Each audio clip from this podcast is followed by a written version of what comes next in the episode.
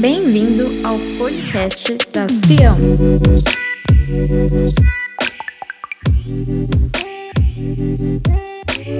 Para ficar por dentro de tudo o que acontece na nossa igreja, siga o nosso Instagram, arroba Igreja Massa.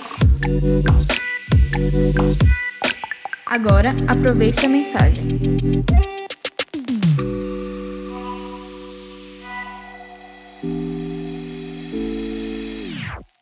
Vocês estão?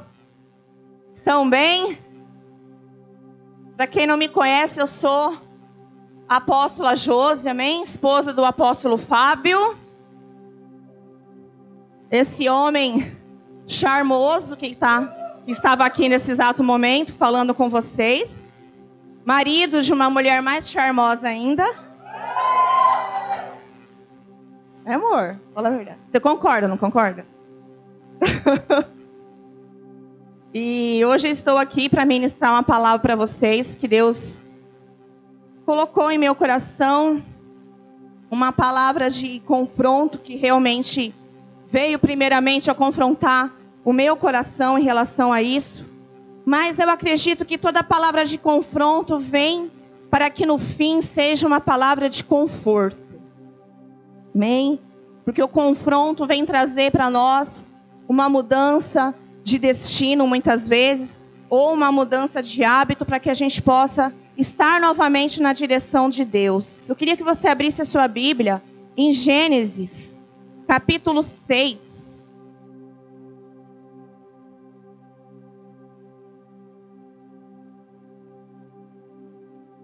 Com a sua Bíblia aberta, fecha os teus olhos. Ó oh, Deus, eu sei que hoje, meu Pai, já teve muitas orações feitas neste lugar, Jesus. Mas neste momento, Pai, eu quero pedir, ó Deus, pedir a Ti, Espírito Santo, me permita. Me permita, Deus, falar a Tua palavra, Senhor. Permita-me, Senhor Jesus, ser usada por Ti, ó Deus. E que essa palavra, Senhor, assim como diz, que é uma espada de dois gumes, que ela separa, Senhor, alma e espírito, que ela entra em alma e espírito, então ela, então pode fazer uma cura total, ela pode curar a alma, ela pode curar o corpo, ela pode entrar no espírito, aleluia. Ela tem poder para todas as coisas. Que o Senhor possa nos permitir receber, Senhor, toda a revelação dada, Pai, pelo teu Espírito, em nome de Jesus. Esses dias eu estava lendo, eu li uma frase, e através de uma frase, Deus me deu o desejo de ministrar em cima dessa palavra. A frase era mais ou menos assim: a ordem foi construir a arca. E o restante, mesmo sem ele ver o que iria acontecer, era com Deus. Amém? E a ordem continua sendo a mesma para nós. Construir a nossa arca. E eu queria que você lesse comigo aqui a partir do versículo 5. Porque como esse, essa história aqui na Bíblia é bem extensa, nós vamos resumir em alguns versículos. Diz assim, o capítulo 6, versículo 5. O Senhor viu a perversidade do homem, que a perversidade do homem tinha aumentado na terra e que toda a inclinação dos pensamentos do seu coração era sempre e somente o mal. Então o Senhor arrependeu-se de ter feito o homem sobre a terra. E isso cortou-lhe o coração. E disse o Senhor: Farei desaparecer da face da terra o homem que criei. Os homens e também os grandes animais, e os pequenos e as aves do céu. Arrependo-me de tê-los feito. Palavra forte, né? Palavra que eu acho que é muito forte aqui. quando Deus fala aqui que ele se arrependeu de ter feito o homem, é algo bem pesado, é algo bem forte. É algo triste. É muito triste quando você, por exemplo, você gera um filho. Eu vejo em algumas histórias quando um pai e uma mãe ela deposita, eles depositam sobre o filho ali é, uma esperança, né? Uma esperança, deposita ali um sonho, por exemplo. E quando os filhos saem totalmente dos caminhos aonde o pai e a mãe planejou para eles, você vê aí histórias, né, de quando filhos ali são encontrados, rapazes ou meninas em situações fora da lei, e você vê aquelas cenas dos, pais chorando, as mães em pranto, ainda pedindo para que não leve os seus filhos. É uma cena terrível, aquelas cenas. Né? A gente que já é pai, a gente que já é mãe, a gente se coloca no lugar e a gente pensa que a gente nunca quer passar por uma situação dessa. Porque nesse caso que eu falei para vocês aqui, dentro de pais humanos e filhos humanos, tem muita mãe que, mesmo vendo o filho fazer algo errado, ela ainda procura aceitar daquela forma e ela ainda pede para que o filho não seja punido. Bem, esse é o amor humano, certo? Mas o amor de Deus, ele é mais forte. O amor de Deus, ele é justo. E o amor de Deus, ele vai primeiramente tocar em algo que possa ter esperança. Por que, que eu estou dizendo isso? Porque se Deus não fizesse o que ele fez, toda a humanidade, todo o restante da humanidade estaria perdida. Então, o amor de Deus não é um amor de novela. E aqui ele fala que o povo, ele estava em com o seu coração e seus pensamentos totalmente inclinados para o mal. A palavra iniquidade, que há em outras Bíblias também, em outras versões, a iniquidade, ela é comparada com uma cauterização. Uma cauterização é como se fosse uma casca de ferida, uma casca que faz com que a pessoa não enxergue, faz com que a pessoa deseje o mal em vez do bem e troque aquilo que é bom pelaquilo que é ruim. Amém? É assim que Deus estava enxergando a humanidade naquele tempo. E não é diferente do que nós enxergamos hoje. Não é verdade? Não é diferente. Você olhar uma pessoa que troca aquilo que é bom, aquilo que é agradável a Deus, por algo que nós sabemos que vai levar aquela pessoa à destruição. Mas o que, que é isso? A própria palavra fala que os olhos estão fechados. Há uma, uma venda, há ali uma cegueira espiritual. Só que, nesse tempo, Deus enxergou que todas as tentativas dele já tinham sido feitas.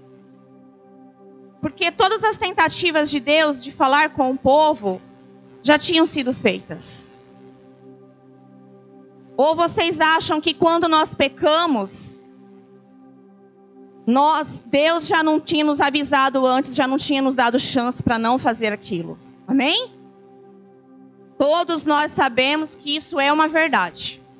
Que toda vez que você faz algo, que você peca, não foi assim, você pensou a primeira vez e você já foi lá e já fez. Não. De jeito nenhum. Primeiro foi vindo o pensamento. O pensamento foi criando raiz na nossa mente da mente começou a descer no coração, o desejo começou a aumentar, até que você foi lá e pecou. Mas Deus ele tentou. E algo que eu acho mais forte ainda aqui nessa palavra é quando diz: "E isso cortou-lhe o coração". Gente, isso é o que mais me chamou a atenção aqui nessa parte. Embora Deus tenha feito, embora Deus tenha tido, tinha visto a necessidade de fazer, o coração de Deus estava cortado. Por isso que às vezes as muitas perguntas que vêm para nós como pastores é: mas será mesmo que um dia o mundo vai acabar? Será mesmo que um dia Jesus vai voltar? E será mesmo que Jesus permitirá que pessoas fiquem? Permitirá que pessoas vá para o inferno? Essa é uma das perguntas que muitas vezes vem para nós que somos pastores. E na Bíblia inteira, amém?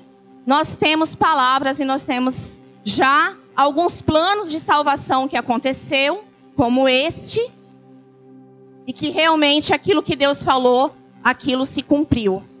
Amém, queridos? Então, mesmo que corte o coração de Deus, Deus ele vai ser justo com a sua palavra. Deus ele vai ser justo com aquilo que ele mesmo disse. Deus é completamente diferente de nós, aonde nós falamos algo, mas por causa de uma situação nós mudamos aquilo que nós falamos há uns dias atrás. Né? Porque o ser humano ele é assim. O ser humano ele pode dizer algo hoje, mas com os dias ou por causa de uma situação e geralmente por causa de alguma coisa que venha favorecer ele próprio, ele consegue mudar a sua palavra. É aquela velha história, né? Mas você não disse que você ia estar aqui? Ah, então, né? É que aconteceu isso e isso, tal. Nós mudamos a nossa palavra. Mas, queridos, com Deus não é assim. É o semear e o colher. Não tem como plantar laranja e querer colher um morango. Com Deus a palavra é sim, sim e sim, sim, não, não. Não existe como. Um dia eu estava tentando argumentar algumas coisas com o Senhor. E aí veio na minha mente assim: se você estivesse diante de Deus, você não ia poder argumentar isso. Você não iria poder. E o livre-arbítrio que nós achamos que nós temos aqui na terra ainda, de escolher, na verdade, quando chegar o nosso momento diante de Deus, não haverá mais livre-arbítrio. Ou você vai ficar com Deus, ou você não vai ficar na presença de Deus. E eu acho que a pior coisa que existe no inferno não é o diabo estar lá, ou os demônios, é você não ter a presença de Deus lá. Imagina você estar num lugar onde você pode chamar e você não terá a presença de Deus junto com você ou perto de você. Esse é o inferno. Eu acredito que muitas coisas, quando nós estivermos com Deus, muitas coisas talvez que nós pensamos aqui na terra, muitas coisas que nós achamos, nós vamos ter muitas surpresas, como diz meu marido. Mas diante disso, nós enxergamos aqui que a palavra de Deus, ela se cumpriu.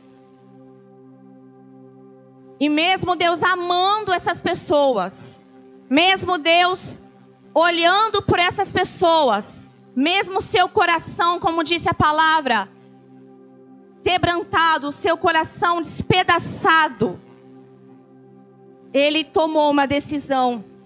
Amém? E ele colocou aqui que todos foram prejudicados. Olha só. Os homens foram os que pecaram. Mas para que Deus começasse algo novo, a terra inteira precisou ser sacrificada. Aí eu falo algo para você que é uma coisa que Deus já falou bastante comigo, que foi aonde eu comecei a sentir um pouco mais de temor, que quando a gente peca ou quando a gente toma uma decisão errada, as consequências nunca virão somente para nós. Vai atingir muitas pessoas que estão em nossa volta. Muitas pessoas. A consequência do seu pecado vai atingir e vai fazer com que outras pessoas também pequem, que outras pessoas morram junto com você. Então, se você cair no abismo, meu filho, saiba que infelizmente você vai acabar levando outras pessoas também.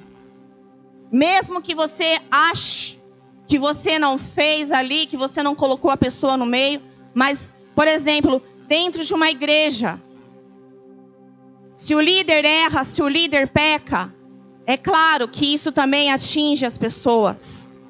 Se um pai ou uma mãe peca dentro da casa, isso atinge a família. Se você é dentro da sua casa e você pode ter 11 anos, 12 anos, 13 anos, se você está em pecado, você pode ter certeza que isso também está atingindo o ambiente da sua casa. Não tem jeito, porque todos nós fomos criados em elo. Todos nós fomos criados como uma família.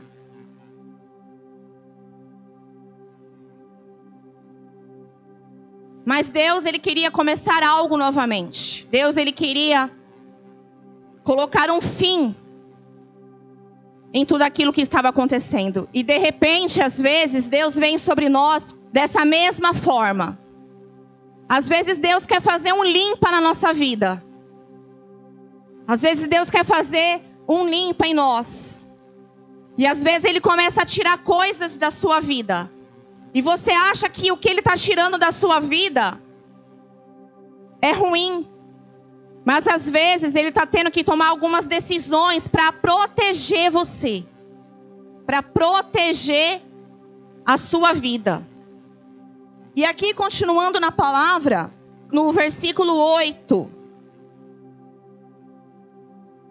Aí Deus vem e fala assim: A Noé, porém, vírgula, o Senhor mostrou benevolência.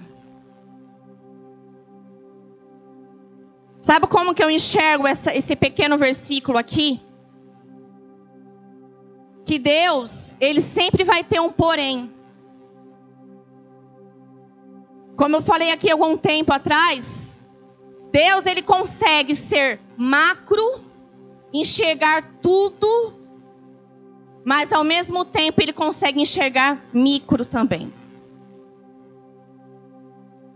Isso para mim, para você significa que no meio de onde nós estamos, mesmo que você não possa sair de alguns ambientes, mesmo que você tenha que continuar em alguns lugares, mesmo que você esteja dentro da sua casa ou em qualquer lugar e você veja ali que está todo mundo indo para outro caminho e você está desesperado, meu Deus do céu.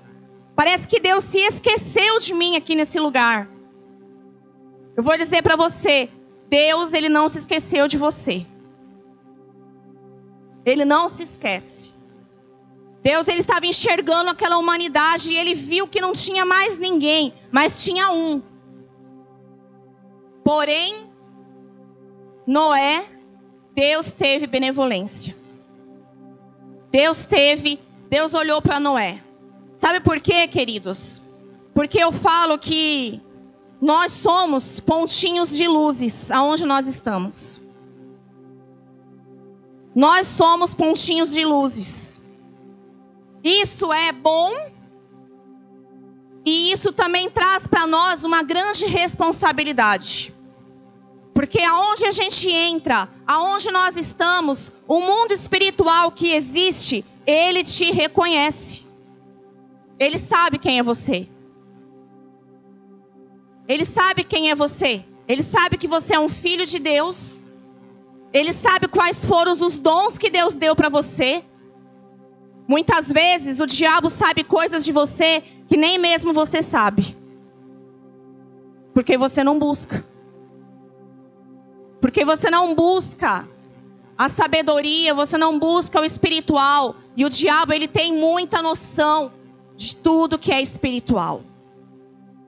O diabo, ele tem noção do que é o reino espiritual. E às vezes essa é uma das forças que ele encontra em nós, seres humanos. Porque nós, como, como o apóstolo ministrou agora há pouco aqui, por falta de conhecimento, nós perecemos. Porque pensa você chegar num lugar onde você não conhece nada. É totalmente diferente onde você chega no lugar onde você conhece tudo. Você não tem surpresas. Você sabe aonde você deve ir. Você sabe encontrar o que você precisa. Mas quando você não conhece, você vai ter que ficar procurando. E às vezes você vai perder tempo. É assim quando nós buscamos e quando nós não buscamos aquilo que é espiritual. É assim quando você tem um discernimento espiritual e quando você não tem. E nesse momento que nós vemos aqui, nós percebemos que Deus, Ele nunca vai ser injusto mesmo, não ele agiu aqui sobre a terra, sobre a humanidade. Ele se entristeceu, se arrependeu por todos esses homens que ele criou. Mas ele não poderia deixar um, um que estava buscando ele na presença dele. Amém? E aí, continuando aqui, no versículo 9, fala assim: Aí começa a falar sobre a história de Noé. Olha isso, gente. Deixa eu falar algo para vocês aqui muito interessante. A história de muitos terminou. Mas naquele dia, a história de Noé começou. Que coisa, né? Aí depois vocês vão entender. O título dessa mensagem é Construa a sua. Construa a sua. E esta é a história da família de Noé. Noé era homem justo e íntegro entre o povo da sua época. Ele andava com Deus. E Noé gerou três filhos, Sem, Cã e Jafé. Ora, a terra estava corrompida aos olhos de Deus e cheia de violência. Ao ver como a terra se corrompera, pois toda a humanidade havia corrompido a sua conduta. E Deus disse a Noé: Darei fim a todos os seres humanos, porque a terra se encheu de violência por causa deles. E os destruirei com a terra. Você, porém, olha o porém de novo aqui, fará uma arca de madeira de cipreste. Pare aqui. Quando fala a palavra aqui, Noé era um homem justo. Aqui na minha Bíblia está justo e íntegro. Em outras linguagens está justo e reto, ou bom e reto. E o que, que significa reto? Aquele que não sai do caminho. Amém? Aquele que está numa rua, aquele que está por um caminho e ele não sai do caminho. Ele não faz curvinhas para voltar. Queridos, ser reto é não perder tempo. Ser reto é não voltar para trás. Ser reto é não sair para o lado. Ser reto é ir para frente. É mais rápido. Porque esse homem, por ele ser bom e reto, ele foi mais rápido. Ele foi salvo por Jesus no meio dessa confusão toda. Amém? Então, para que nós venhamos a construir a nossa arca, primeiramente nós temos que ser reto. Aí é que tá. Não se constrói uma arca se você não for reto. Porque a bondade e a fidelidade de Noé veio antes da obediência de Noé de construir a arca. A ministração, ela poderia ser ao contrário.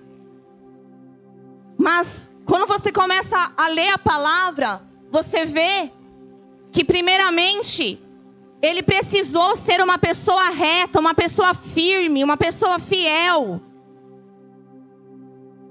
Uma pessoa justa. E por causa disso, ele teve capacidade de construir essa arca. Porque se ele não fosse assim, eu acredito eu que ele não teria forças e suporte para conseguir construir uma arca sozinho. No meio das pessoas é, criticando, no meio das pessoas tirando sarro, no meio das pessoas chamando ele para vir beber, para vir passear, para vir se divertir, para vir mudar, que seja, mudar de ministério, mudar de, de direção, tanta coisa. Às vezes você está num caminho ali, você está lá, no maior pique, no maior pique. Você está super bem. Aí de repente vem uma notícia para você. De repente alguém vem e joga uma bomba em você. Mas ser reto, queridos, ser reto não é algo que você tenha que que você possa manipular alguma situação é exata, né? Uma linha reta, ela é exata. Porque se ela fez algum ângulo diferente, já não é mais reta. Temos que ser retos. Então, se você está num processo, se hoje você veio aqui para o culto, para ouvir alguma coisa de Deus, para ouvir uma resposta de Deus, para ouvir uma direção de Deus, até o final Deus vai falar muita coisa, mas até agora, saiba que a resposta de Deus para você é: seja reto. Continue sendo reto. Se alguém que você ama, de repente veio trazer alguma coisa para você e você ficou com seu coração chateado, magoado, continue sendo reto, continue sendo justo. Porque o Deus que eu conheço, ele é um Deus que ele nos honra no momento certo.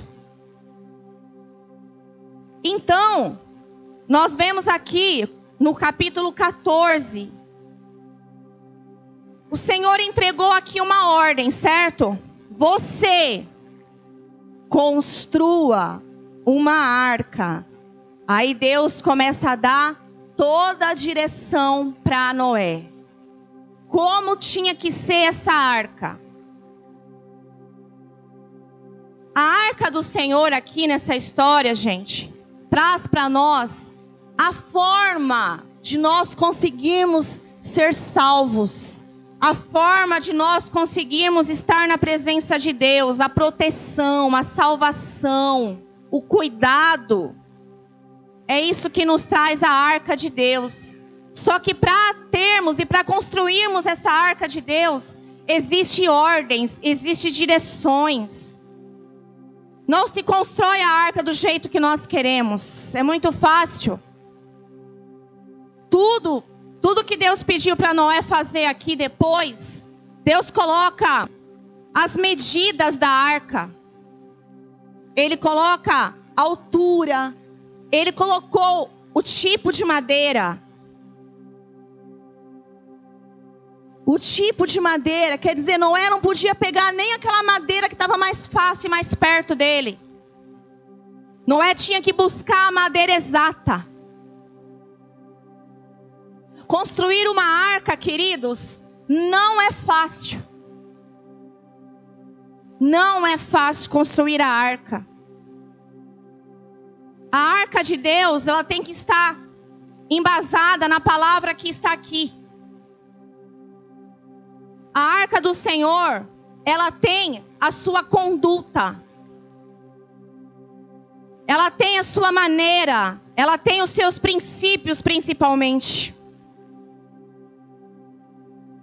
Não adianta, como eu falei aqui desde o começo, nós queremos dar os nossos jeitinhos.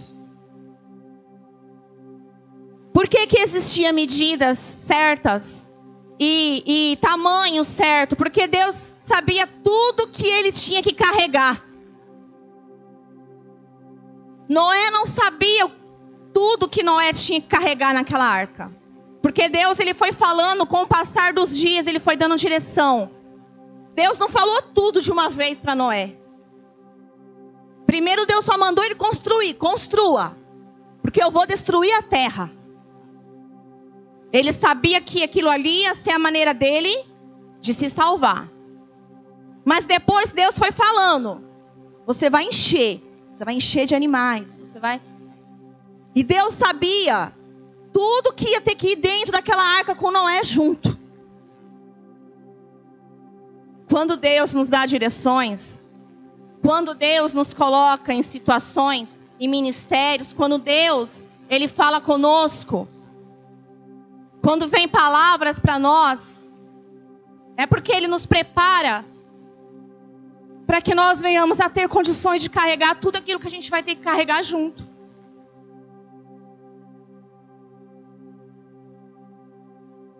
Ele nos fortalece. para que a gente possa ter capacidade de levar essa arca até o fim. E tudo aquilo que a gente precisar, nós vamos ter que colocar dentro dessa arca.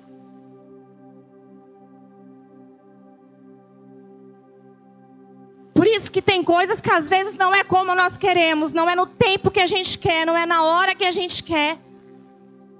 Porque ele tem a medida certa, queridos. Ele sabe ele sabe que nós vamos ter que fazer direito, porque senão a gente não vai aguentar. A arca não vai aguentar, ela vai estourar.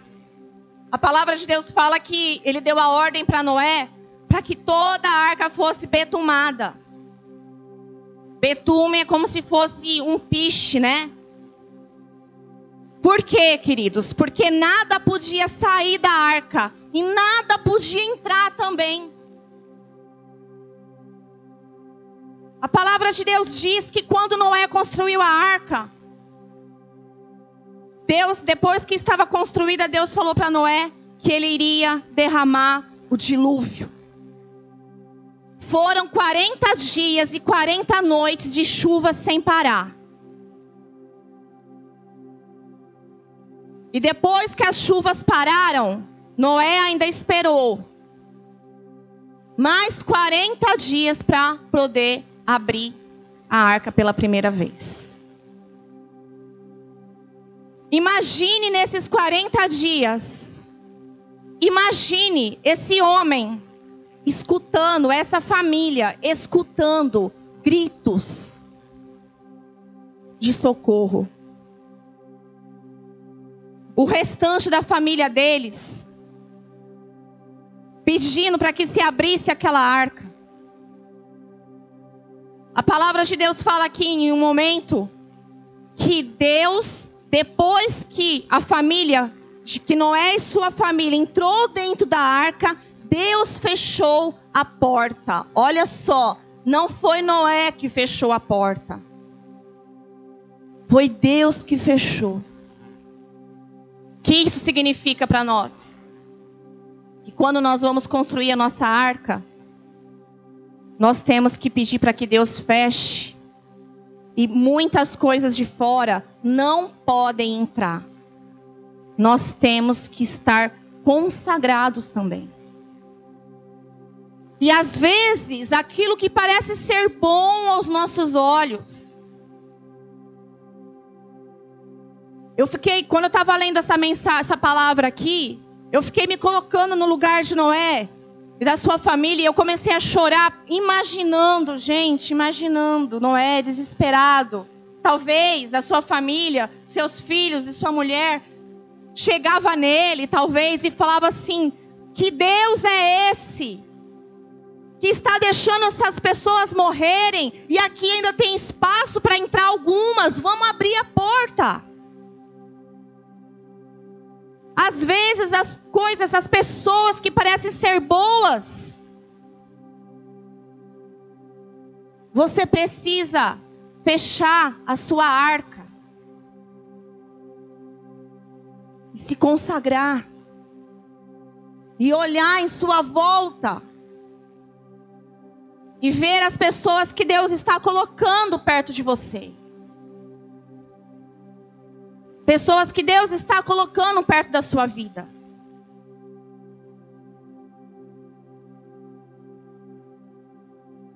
Por isso que Deus foi lá e fechou a porta por fora.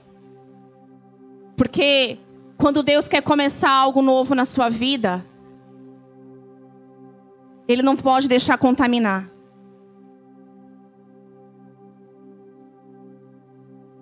Aquela arca, queridos, era a única coisa santa que existia naquela, naquele lugar.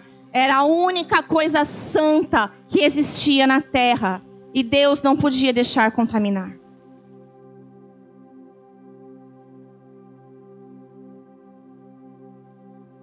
E assim, Deus disse para Noé, lá no versículo 21 depois: E armazene todo tipo de alimento para que você e eles, que é a sua família, os animais, né? Tenham mantimento. E Noé fez tudo exatamente como Deus lhe tinha ordenado. Olha só aqui mais uma algo maravilhoso que a gente encontra aqui. Deus não foi lá pegar as coisas tudo e entregar na mão de Noé. Noé teve que buscar o seu próprio alimento para ele conseguir ficar na, na arca e passar por esse tempo. Vá e busque alimento para você se sustentar durante esse tempo difícil. Aí, às vezes, a gente está nos momentos da nossa casa, nossa vida, e você está ali, Senhor, me socorre, Senhor, me socorre, me ajuda, ninguém me fala nada, ninguém tem uma palavra para mim. Busque o seu alimento, querido.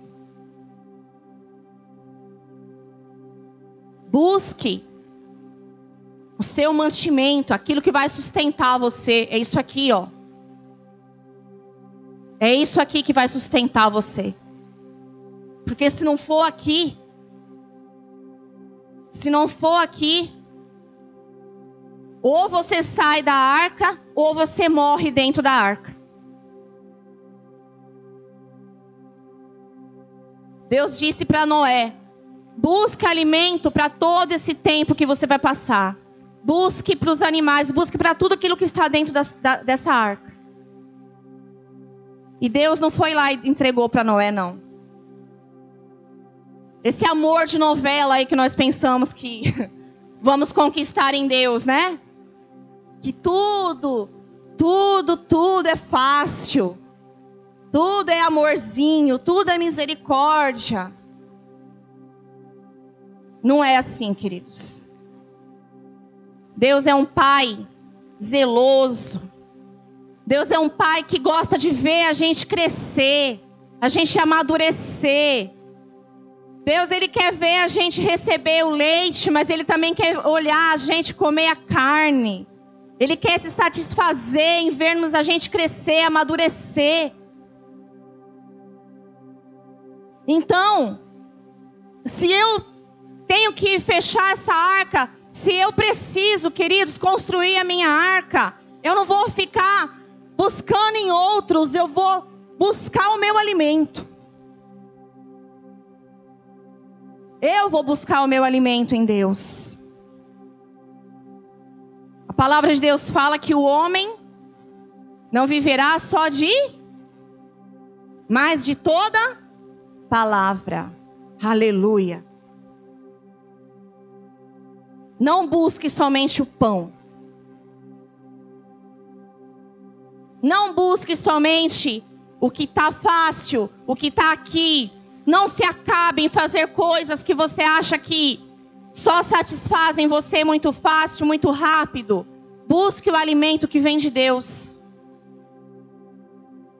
Na hora que nós tivermos que passar por um momento desse de tempestade na nossa vida, se você não tiver alimento, amados, você não consegue passar. Porque tudo tem um tempo determinado. Assim diz sábio Salomão.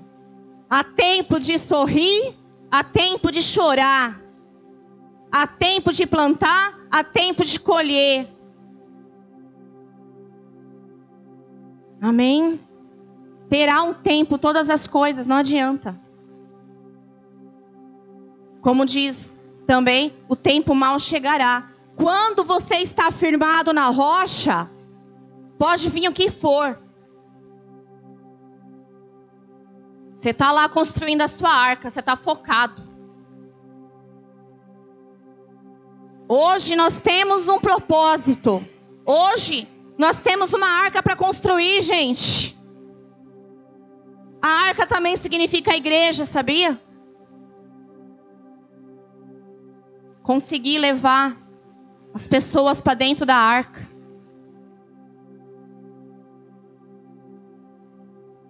E tantas coisas nós vemos nessa palavra.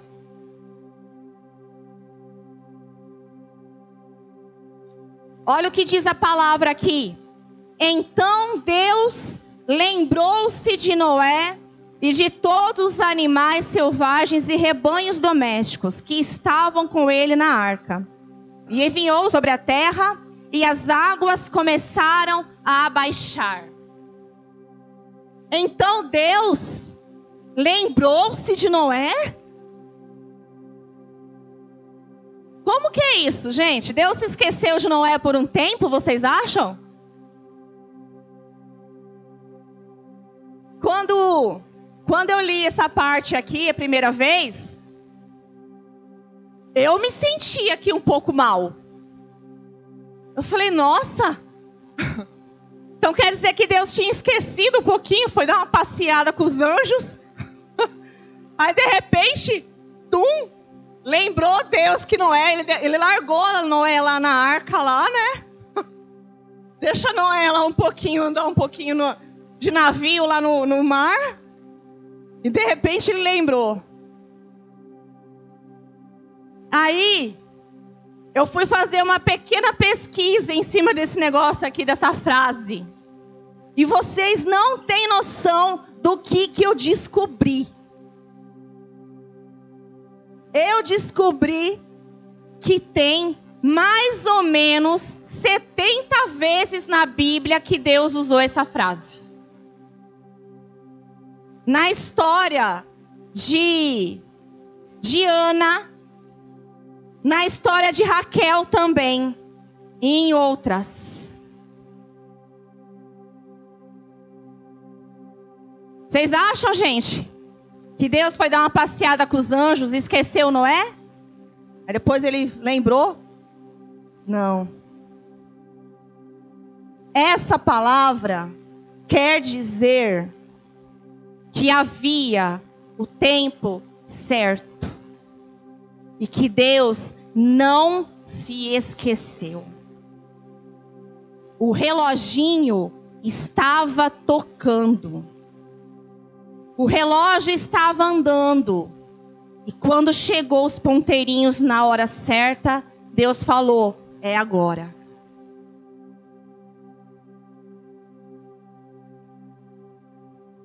Essa linguagem que usa aqui é para uma para uma compreensão humana. Certo? Deus se lembrou. Não. Na verdade, Deus nunca se esqueceu. Deus precisava ter todo aquele tempo para que a água cobrisse todos, como diz a palavra, todos os montes mais altos e que toda todo ser que respirava morresse. E tudo fosse preparado novamente. Então, Deus, quando a gente pensa que Ele se esqueceu, é porque nós estamos dentro da arca, nós não estamos vendo lá fora, mas quando as águas abaixam, Deus se lembra de você. Aleluia. Lá no capítulo 9, a palavra de Deus fala assim: Deus abençoou Noé e seus filhos, dizendo: Sejam férteis, multipliquem-se, encham a terra. Todos os animais da terra tremerão de medo diante de vocês.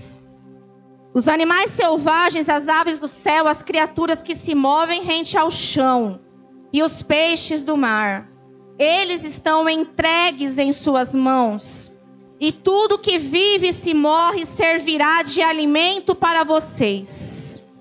Assim como lhes dei os vegetais, agora lhes dou todas as coisas. Quando Noé saiu dessa arca, a primeira coisa que Noé fez foi um altar ao Senhor. Aí ali Noé fez um sacrifício ao Senhor e o adorou.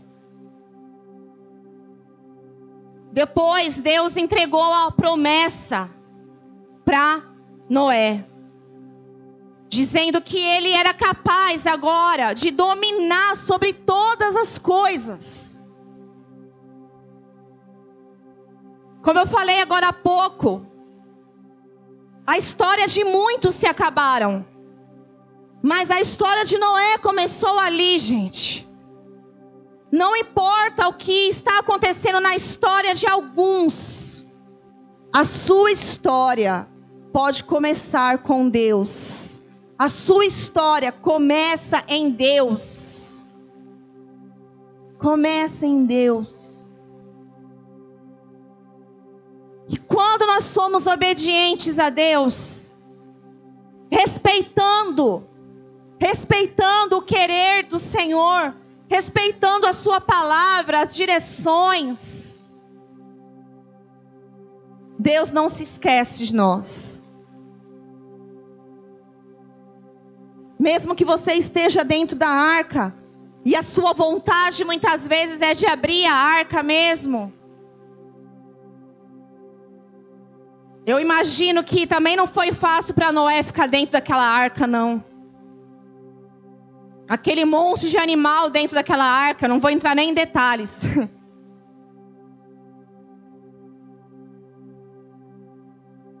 Gente, não tem jeitinho. Não tem jeitinho. Não tem outro jeito, outra maneira. Não dá para ser morno.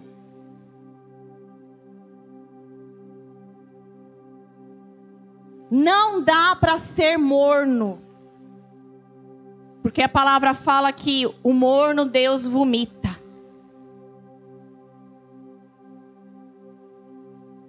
Nós temos que ser quentes. Apaixonado por Jesus não significa gritar, chorar, cair toda vez que alguém colocar a mão. Não é isso que significa você ser apaixonado por Deus. Isso significa que você é sensível naquele momento ali pelo Espírito Santo, sim. Mas ser apaixonado por Deus é quando você é uma pessoa reta. Que nada, nada faz você olhar para trás ou faz você ir para o lado. Mas você é aquela pessoa que ama Deus acima de qualquer coisa e coloca Deus na sua vida em primeiro lugar. A palavra do Senhor hoje sobre a tua vida, queridos, é: construa a sua arca. Não tente ir na arca de outra pessoa, construa a sua. Busque o seu alimento, busque a direção de Deus. Faça o que Deus te pede. As medidas, queridos, as medidas vêm por aqui, as medidas vêm pela palavra que você ouve aqui.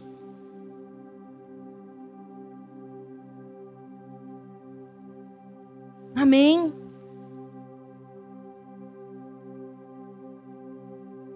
Eu não sei o que que o que mais que Deus tocou em seu coração hoje. Mas se você entendeu aqui que diante de tudo, diante desse mundo, diante de pessoas, a arca é você que constrói, queridos. Deus nos chama individualmente. Deus nos, ele, ele nos fala pessoalmente. Deus vê você em qualquer lugar que você está.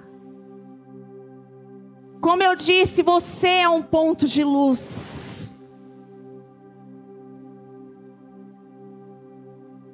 Sabe quando você olha assim do alto uma cidade, de repente acaba a energia, fica aquele breu.